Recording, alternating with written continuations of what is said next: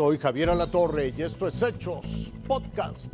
Pasajeros del avión que estuvo en medio del fuego cruzado en el aeropuerto de Culiacán cuentan la jornada de terror. La indefensión de los habitantes de Sinaloa es muestra de un estado fallido en México. David es padre de los tres niños que se escuchan llorar y cuestionar qué era lo que estaba ocurriendo en el aeropuerto de Culiacán. Iban a bordo de la aeronave que sufrió un impacto con arma de fuego en el momento de la refriega por la recaptura de Ovidio Guzmán. Uh, los balazos se escucharon como 30 segundos antes y después de, esa primera como ráfaga, no sé cómo se llame, se escucharon otra vez más intensos, mucho más cerca del avión. Fueron yo creo que los que le pegaron al avión y aceleró el piloto hacia la terminal. En exclusiva para Fuerza Informativa Azteca nos da su testimonio y por el temor que se vive en Sinaloa prefiere el anonimato. David es quien también toma el video que se hizo viral en las redes sociales, donde se observa a los pasajeros tirarse a los pasillos y custodiarse en los asientos de la aeronave. Sí, es, es impotencia porque mis hijos, mis tres hijos chiquitos, no, no puedes hacer nada y a la hora de los balazos en el avión nada más nos, nos, aventamos al piso y nos pusimos encima de ellos. Aeroméxico confirmó que se trató del vuelo 165 con ruta Culiacán, Ciudad de México, el cual fue cancelado por razones de seguridad. Aclaró que el avión apenas se dirigía a su posición en la pista. Aún no comenzaba la carrera de despegue cuando ocurrió la agresión. Ningún pasajero resultó lesionado.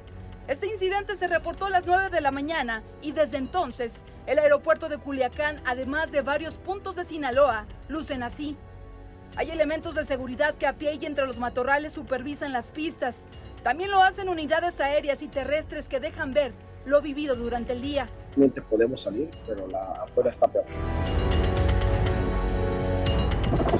Hace años quienes hoy son gobierno acuñaron un término que ya casi no se escucha, el Estado fallido, una condición que en algunas regiones de México está más vigente que nunca.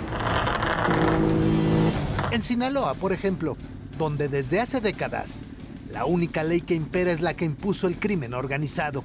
El Estado de Derecho en Sinaloa no existe. Hay un Estado fallido y hay un Estado totalmente ausente.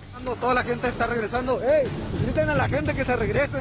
El operativo de este jueves, independientemente de su resultado, confirmó que la seguridad de todos pende de un hilo. La captura de un solo criminal puso en jaque a toda la población.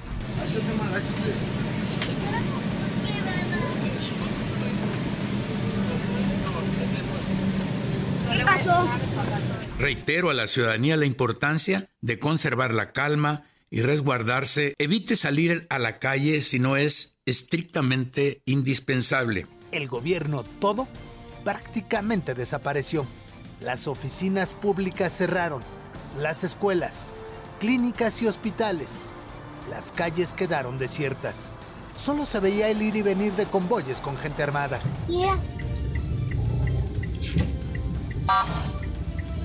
Ahí se ve que están quemando algo.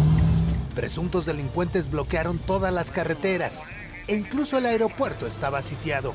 Horas después y ante la evidente ausencia de autoridad, algunos aprovecharon el caos para organizar saqueos.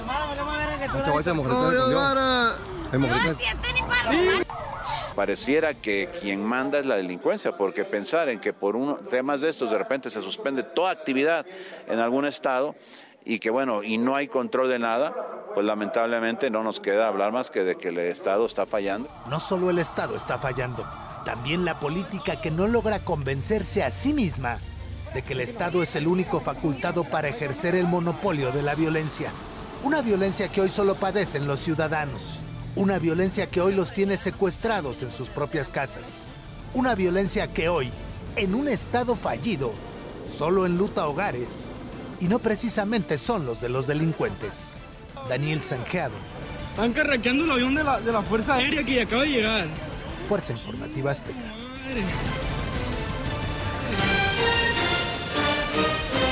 Hasta aquí las noticias, lo invitamos a seguir pendiente de los hechos.